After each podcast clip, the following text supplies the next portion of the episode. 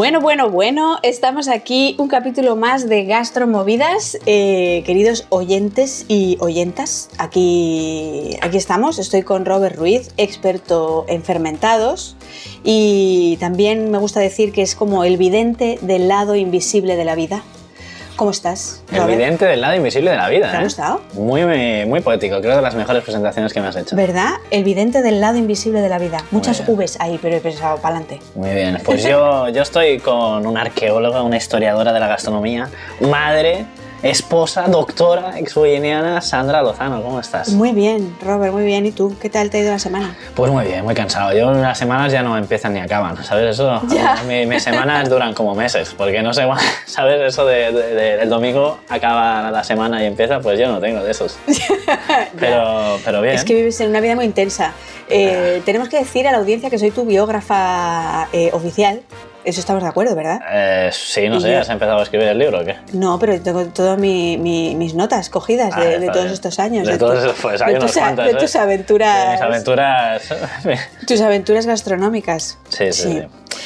Que hoy hemos de decir que es muy temprano por la mañana. Es muy temprano. Es la primera vez que grabamos este podcast tan temprano. Eh, sí, Eh, entonces estamos así como mañaneros. exacto. ¿Y qué hay que mejor para probar por la mañana? Un buen Exacto. chupito de algo, ¿no? Un buen chupito, un buen carajillo. Un buen ¿No has carajillo. preparado un carajillo, Robert? No, hoy te he traído kombucha.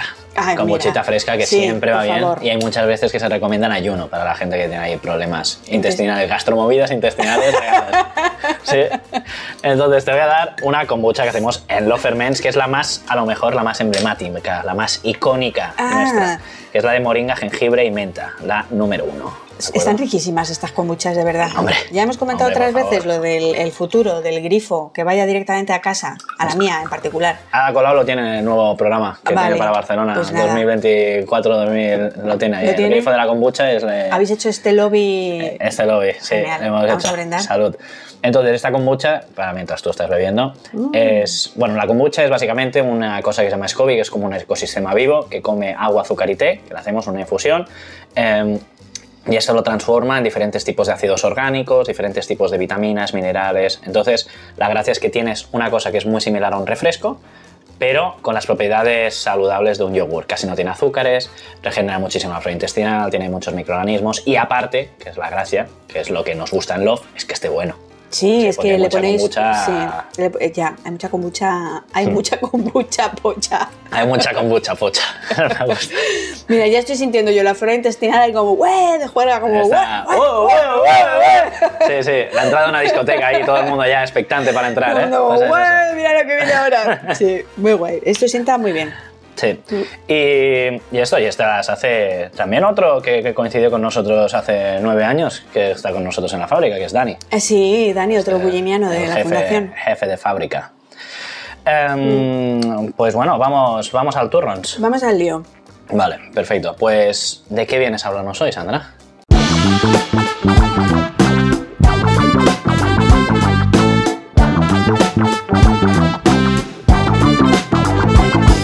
Bueno, hoy eh, tengo que empezar comentando una cosa que está pasando, Robert. Está pasando. Está pasando. Se nota, se siente. Se nota, se siente el tema de eh, las redes sociales del programa, de nuestro programa Gastromovidas, ¿vale? Hemos decidido por algún motivo. Por algún por motivo. algún motivo hemos decidido que sea yo la encargada de las redes sociales de, de A lo mejor porque yo no tengo más horas A para lo mejor poder- porque tú tienes más horas, correcto, Sí. pero ¿qué pasa? Pues que soy un desastre. Yo soy un desastre con las redes sociales, entonces esto va a ser como mi, mi desafío personal. ¿Qué ha pasado? Porque eres boomer, tío. Al final eres un poco...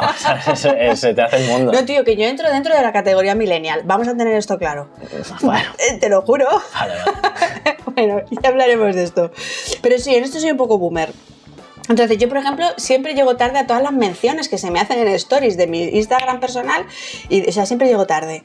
¿Vale? Entonces, esto es lo que hay. Oyentes, esto es lo que hay. Esto es lo que ¿Qué ha hay. pasado? He abierto un Instagram, pero he abierto un Instagram solo porque alguien me dijo, oye, mientras te estás pensando esto de las redes sociales, píllate el nombre.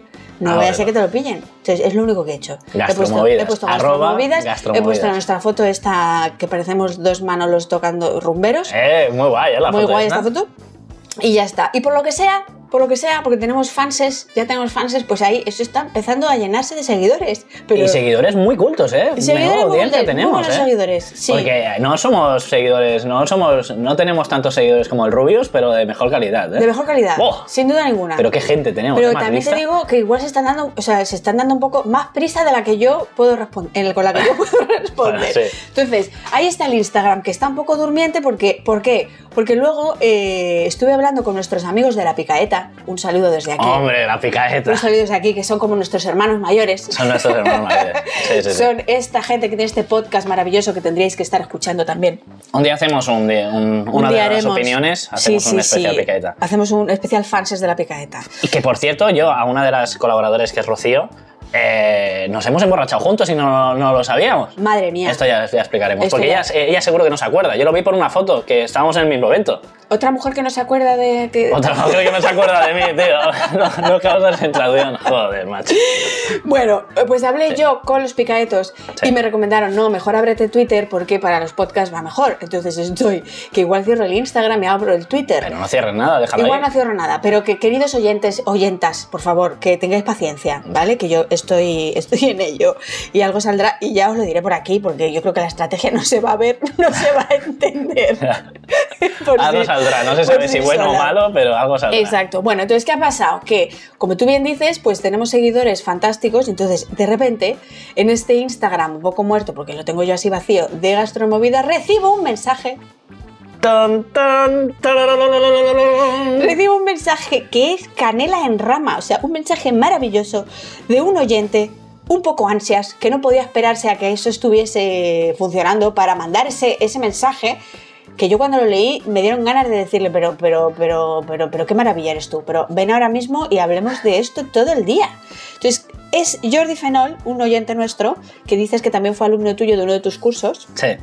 Eh, que eh, estuvo escuchando el capítulo de política. Que el 6. Ojo, el capítulo de política que está dando mucho juego. Sí, el 6.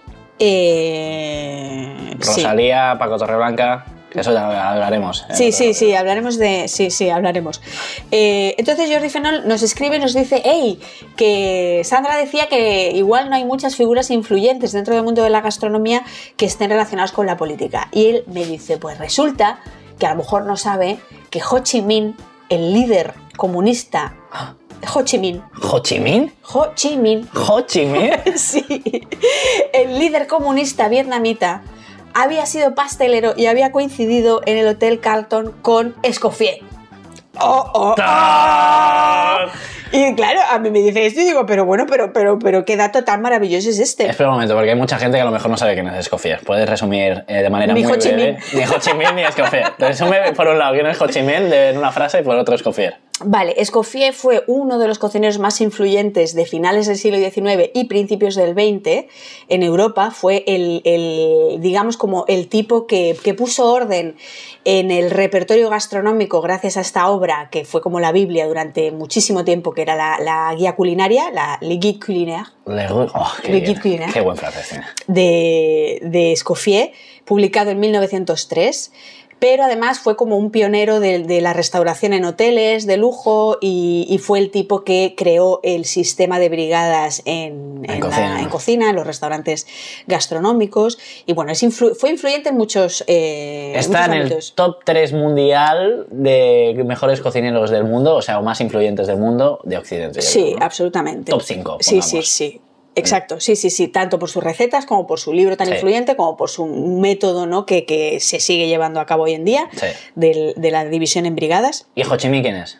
Y Ho Chi Minh es, eh, Ho Chi Minh era, fue un líder comunista eh, y anticolonialista que terminó por eh, lograr la independencia de su país, Vietnam, que en aquel momento estaba, eh, o sea, a principios del siglo XX, Vietnam estaba dentro de una región más amplia que se llamaba Indochina, que estaba en poder de los franceses. Y Ho Chi Minh va a ser el líder que, que logre la liberación de su país y que además sea como el líder comunista durante un montón de años y también estará por ahí durante la guerra de Vietnam, o sea, un, un personaje muy influyente. Vale. Ok, entonces nos dice Jordi Fenol que estas dos figuras contemporáneas pues coincidieron, Se dieron la mano. se dieron la mano en Londres trabajando juntos y que Ho Chi Minh era pastelero. John Ho Chi Minh, ¿no? ¿Era? John de prácticas. Que no John, Ho. No, ya, pero John de joven, digo.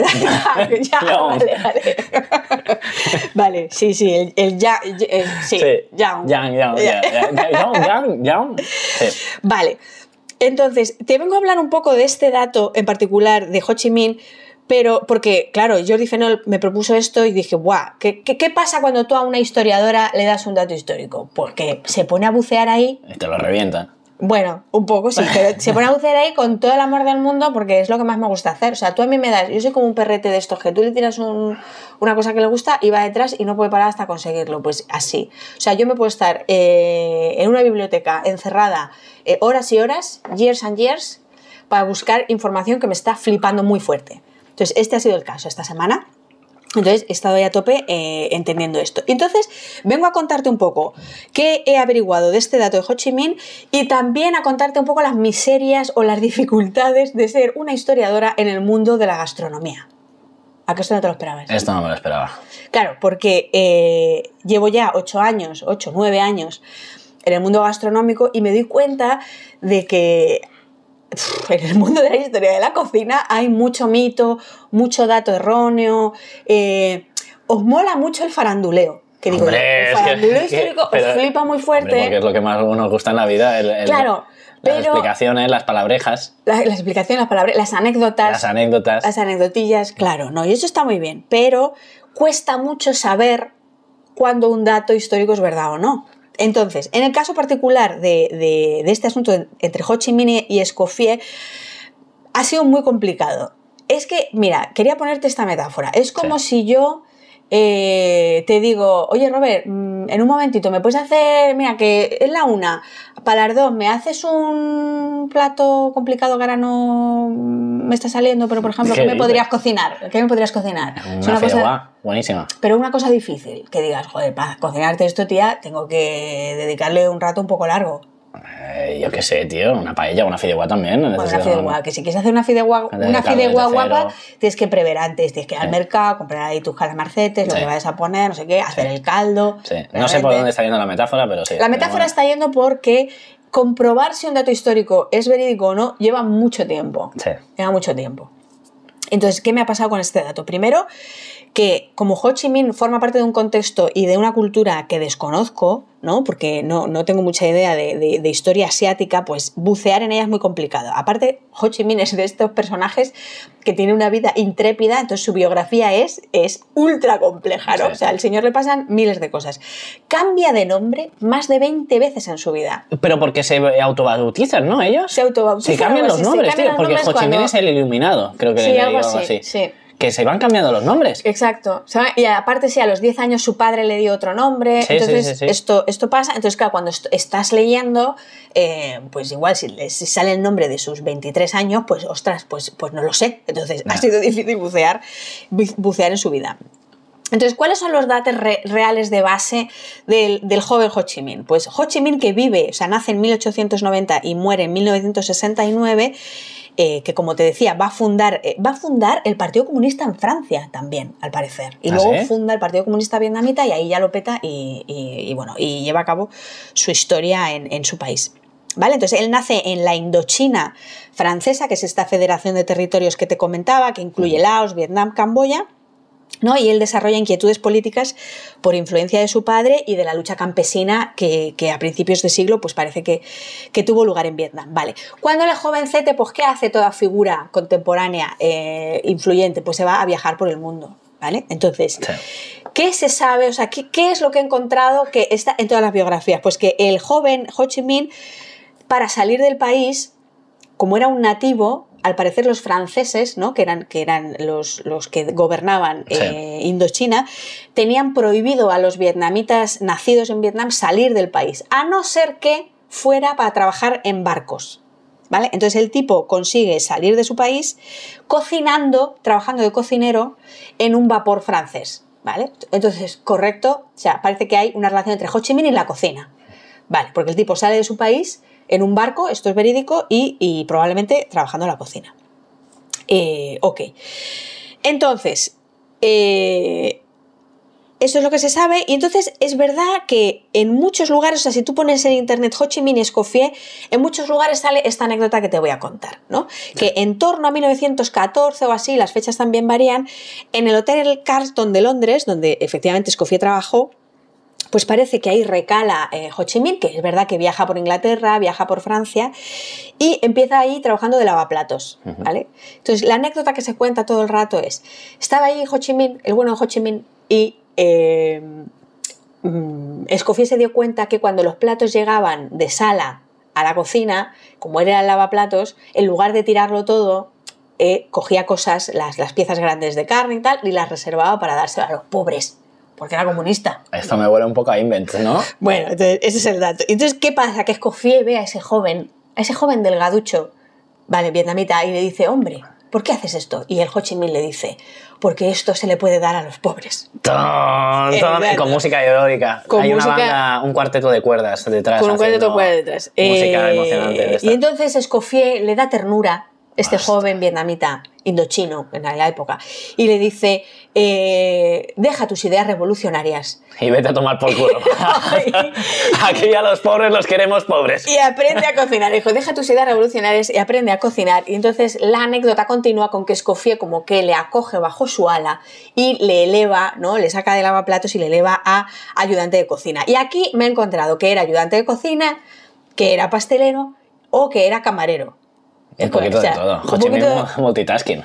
Ho Chi Minh multitasking. Entonces, cosas que pasan. Primero, Escoffier no menciona en sus memorias este encuentro. Que digo yo, que a ver, no lo era un chaval que Sí, le venía pero después no, pero después no. Es decir, cuando, cuando Escoffier muere, Ho Chi Minh ya es un Ya es Ho tipo... Chi Minh. Ya Ho Chi Minh, Ah, claro, ostras. exacto. Entonces es como una cosa... Yo al joven Ho Chi Minh lo tuve en mi cocina. Es una cosa como para haber referenciado en tus memorias. No, no aparece.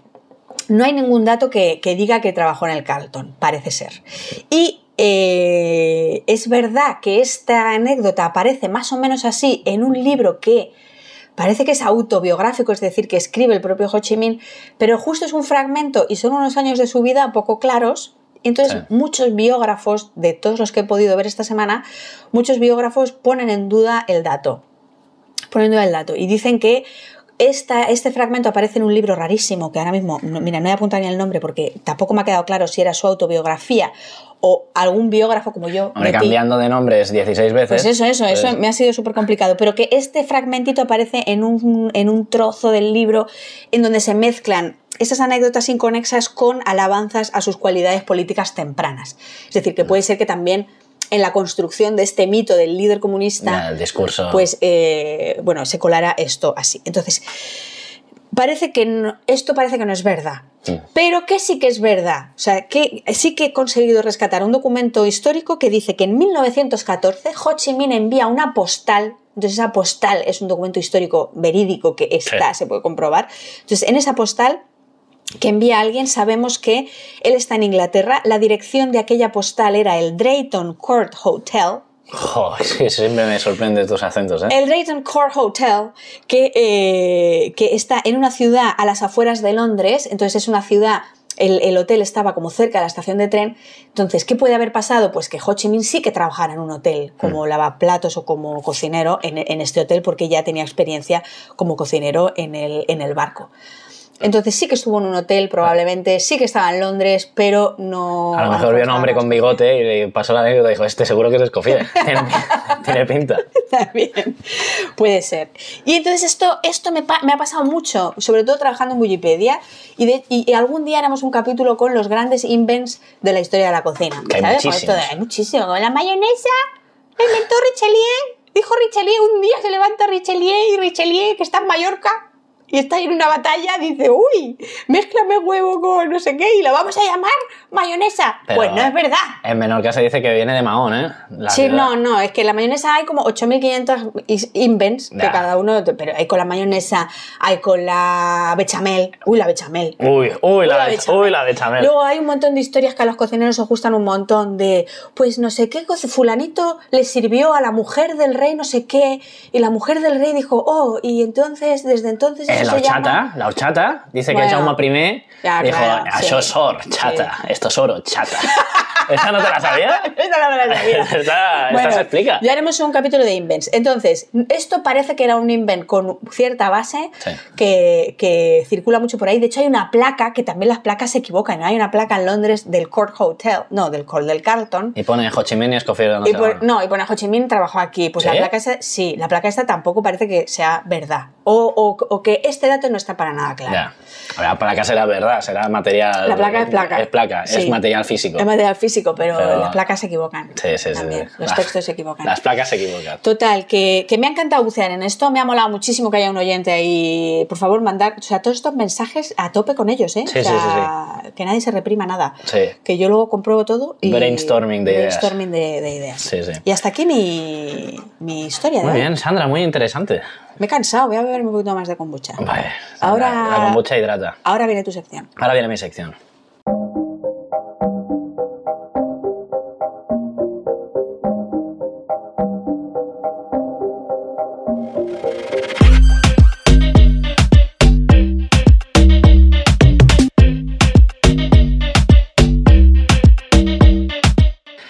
Vale, perfecto, Sandra. Eh, tú sabes, Sandra, que a mí hay, hay, unas, hay cosas que me gustan mucho, hay otras que no me gustan tanto, sí. como, como todo en la vida. Como toda la vida. A mí, ya sabes, por ejemplo, los fermentados me gustan. Sí. ¿sí? La mitología, ¿sabes? Que Uy, me te- flipan. te encanta, Oh, cómo te me flipan encanta. el tema de los dioses y esas cosas. Y sabes también que me gustaba muchísimo que hacía en el Bullilab, que ahí me flipaba hacer ¿El qué? los timelines. ¡Ay, no! ¿Cómo Mira, me flipa poner fechas a las cosas? Sí. ¿Cómo es me una... flipa poner ahí una fecha un poco sombría? No hace falta No, poner no, desde luego. noche, noche, ¿sabes? El día atrás, a esta hora pasó esto. No, pero un, un poquito una fecha ahí. Un, un- ¡Ah! Eso ya sabes que a mí me flipa mucho. En la fundación, hemos de decir a los, ay- a los oyentes que nos conocimos en la fundación El Bulli, Sí. ¿no? Eh, al principio, es que esto es una cosa, yo creo que muy de cocineros o muy de bullinianos, no sé, lo de los timelines. Sí. Lo, de, lo de poner en orden cronológico cosas como para ordenarlas bien y enterarse bien. Que esto, así dicho, dice, pues hombre, tiene su lógica. Sí. Sí, pero eso se iba de las manos total. Se iba de las yo me acuerdo que tú te hiciste un timeline en diagonal, así la porque- pizza. No, y de, Y las de los herra- canelones. Y de, lo, no, y de las herramientas, de los cuchillos. No, de ese no lo hice yo. Sí, o de los cuchillos o de la cerámica, sí, uno de estos hiciste, de Sí, herramientas.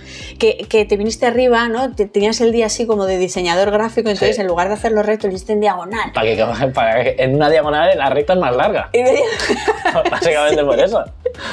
y ese timeline estuvo dando vueltas y claro, para mí era un dolor de cabeza porque cada fecha de esas Y seguro que lo hice yo. Yo- sí, me acuerdo claro. uno que hice de la pizza también me y acuerdo otro yo de sí. eh, los canalones de San Esteban. Y también recuerdo que tienes un timeline en tu libro de fermentar. Sí, Y me, pediste, por favor, Asesoramiento tuyo. asesoramiento tuyo. ¡No! O sea, yo como historiadora no hay cosa que deteste más que un timeline. Jo, pues a mí me flipan los Ya timelines. lo sé, a ti te flipan. Bueno, Pero entonces- bueno, este que has traído creo que es muy divertido. Sí, este, el timeline que, de hoy, básicamente va a ir sobre eh, la moda de los restaurantes dentro a lo mejor más del panorama que conozco yo, que es más Barcelona-Cataluña, Ok.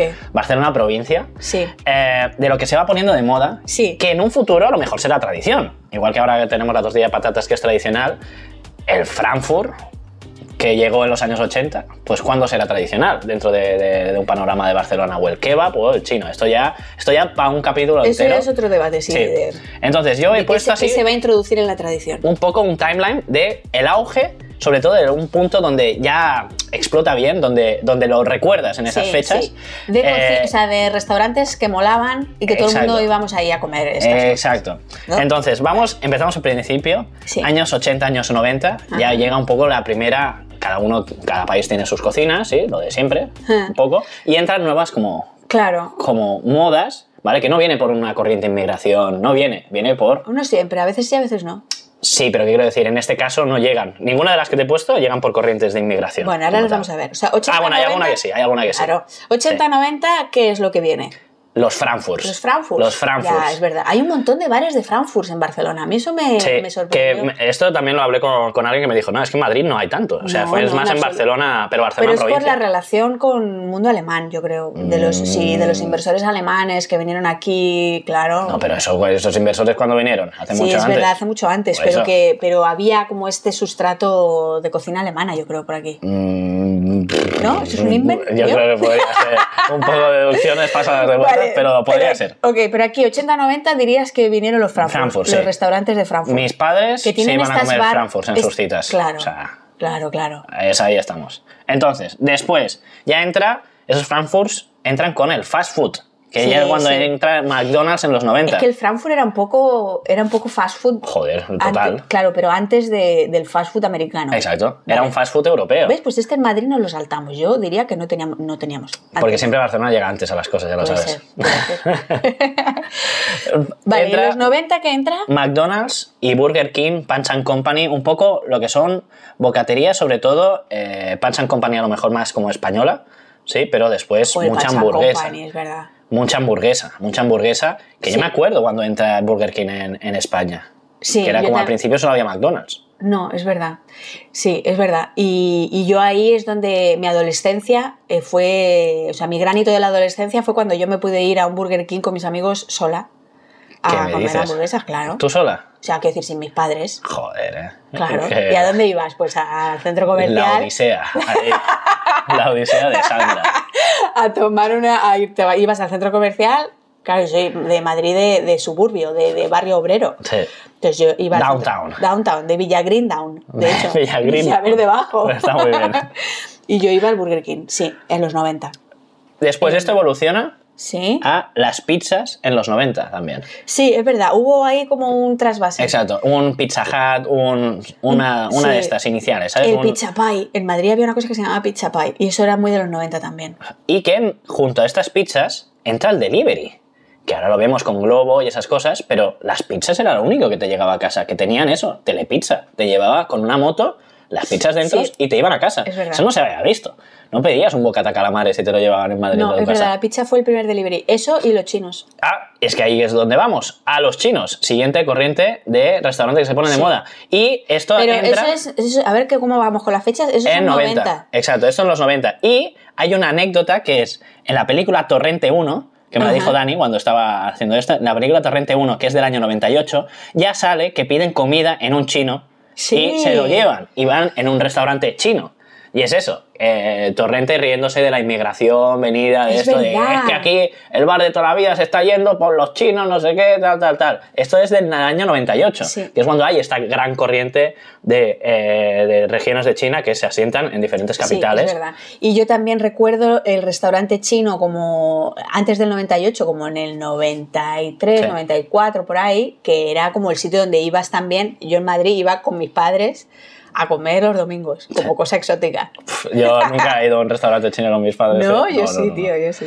Eh, después, sushi, ya estamos en los 2000. Empieza los la época 2000. del sushi, ya de el nigiri, comida cruda, de la gente, ¡uh, qué es eso! ¡Qué exótico! ¡uh, es pescado crudo! ¿Sabes? Típicos comentarios que se hacían al principio de, de- de sushi, de los ¿Dirías nigiris que y eso esas era cosas. del principio de los 2000? Bueno, aquí pues, nosotros ponemos como el auge, el auge máximo de, Vale. de que hay, ¿sabes? Vale. Entonces es eso, sushi. Ah, po- hemos puesto 2004, un poco en época de esplendor del bully, cuando, cuando va a Japón y a lo mejor se relaciona, aunque se ponga un poco de moda, Buah, cómo te este estás tipo de cómo restaurante. te estás flipando Ya, que me estoy yendo de vueltas, Te estás pero... yendo de vuelta también, Bueno, bueno. a ver, pero Después, vale. avanzamos un poco más con los kebabs guarros y las kerperías, que entran más o menos también a la par, ya un poquito más tarde que el sushi. Mira, yo diría que los kebabs guarros, como dices tú, son más de principios de los 2000. ¿Sí? Sí, porque yo iba con mi primer novio, iba A comer kebabs guarros. Guarros. Unos cuantos durums. Sí. Ahí, con salsa de Sí. yogur y picante. Eh, Sí, tío, con picante, que él nunca cogía picante yo me ponía todo el picante. Y el señor me miraba como, pero el picante es para ti. Pues sí, el picante es para mí, fucking patriarcado. Patriarcado, Otra vamos, aquí. patriarcado, joder. Eh, después, boom, bueno, la crisis del 2008 y ¿qué pasa? Que entran las microcervecerías y los food trucks. Ostras, los food trucks, sí. 2010 estamos ya. Pero, tío, dices. do- Ah, sí, sí, sí, llevas razón. Sí, microcervecerías, el boom empieza en 2010 Sí, sí, aproximadamente. Sí, sí, sí, Vale. Entonces ahí ya estamos, microcervecerías, eh, food trucks. Y el concepto food truck que es un poco variopinto, ¿no? Porque. Bueno, es comida sí. en la calle. Sí, pero, que sí, pero que es como el primer tipo de cocina que lo determina un vehículo, ¿no? Porque luego te pueden Sí. dar cualquier cosa. Sí, efectivamente. Sí. Eh, aunque legalmente solo puedes tener food trucks eh, de churros, tío, en España. Esto no lo sabías. Es ¿Va que el primer esto, food eh? truck era churros, claro. Sí, y solo los food trucks se pueden montar en regiones donde sea privadas y En Francia, el food truck es pizza. O sea, a los pueblos, Pizza. sí, a los pueblos, sobre todo en verano, hay un día a la semana que va el food truck de la pizza. Y va, y va cada día a un pueblecillo. El food truck Y que siempre tienen hornos de leña y hacen unas pizzas guapísimas. Está bien. Bueno, entonces, sigamos. Sigamos. Después de este 2010 microcervecerías food trucks, ¿qué vienen? Las hamburguesas gordas.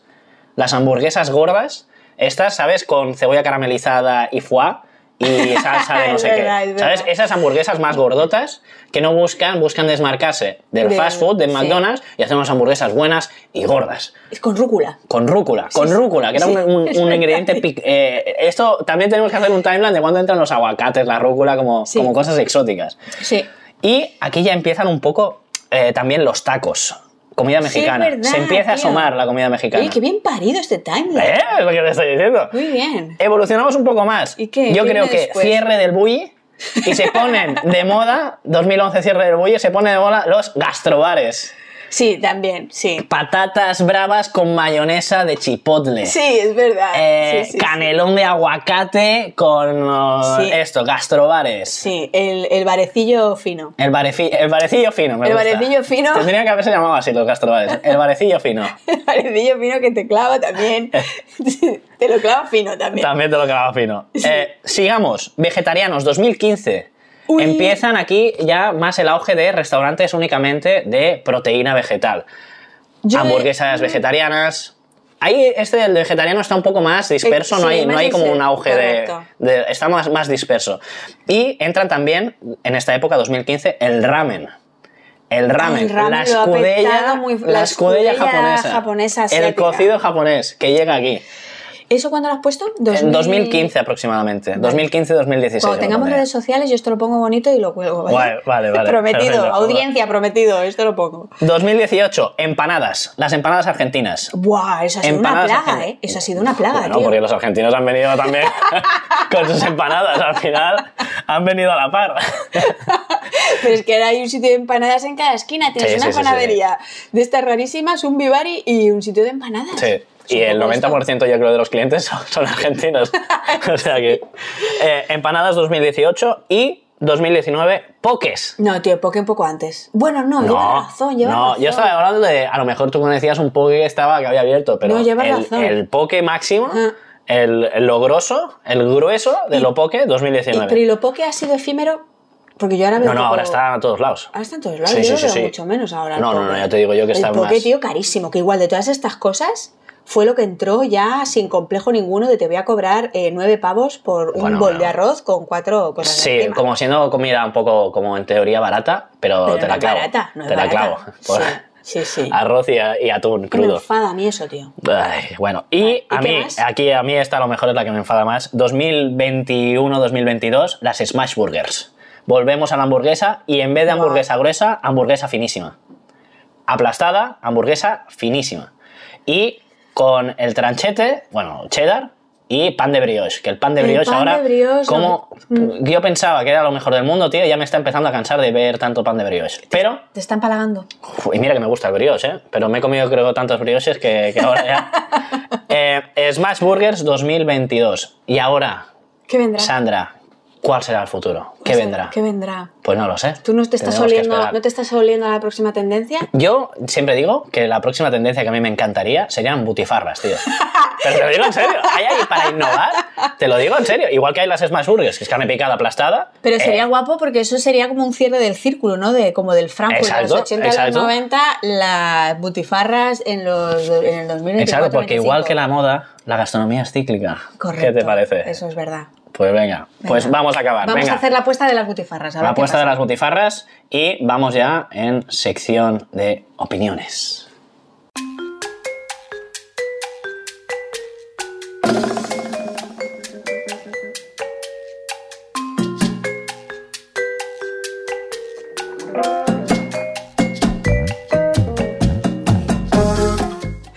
Ok, opiniones. Pues eh, hoy vengo yo a hablarte de un libro. Sí que me gusta mucho, que consulto a menudo porque yo creo que no es tanto un libro de leer del tirón, sino un libro más de consultar, que se llama, eh, atento a mi pronunciación, Signature Dishes That Matter, Fua, me Vale. flipa tu pronunciación.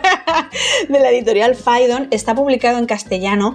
No, me he, me he olvidado de mirar el título en castellano, pero me he olvidado de mirar el título Pero en tenemos una audiencia súper culta, así que. Pero tenemos una audiencia súper culta. Estos son como. ¿Cómo se llama en castellano? ¿Lo puedes buscar mientras yo te lo comento? Eh, no porque lo estoy grabando con esto, con mi móvil. Vale.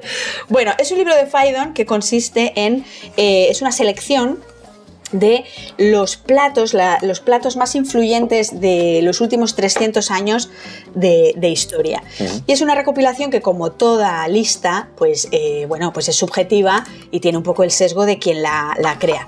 Los creadores de esta lista de platos eh, influyentes son todos del mundo anglosajón americano. Hay como, son como nueve autores, ¿no? Pues está, por ejemplo, Susan Jung, que es una pastelera eh, de San Francisco, Howie Kahn, que también trabaja en New York Times y, y también es periodista, Christine Mulke, Pat Norse, o sea, son nombres eh, del mundo de- del periodismo gastronómico y, del mundo gastronómico estadounidense, ¿no? Pero la verdad es que la lista está muy bien parida, me parece que la selección es, es estupenda, eh, no se limita solamente a Europa, también habla de Latinoamérica, también incluye platos asiáticos.